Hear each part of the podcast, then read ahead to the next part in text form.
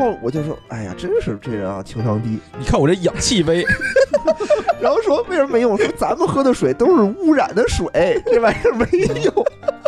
然后上海老太太听了就不高兴了，说怎么没用？我们不喝自来水，我们都喝桶装水，就是有用。喝了一。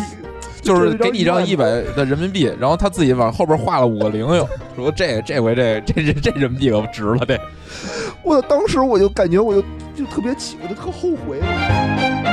就是后面还有，然后后面旁边又有一桌老太太，哦，听着也说：“哎呀，我们不买东西了。”我说：“哎呦，这个那个明白人，说我们这个子女不让我们买，说我上次去韩国买了这个护肝片。”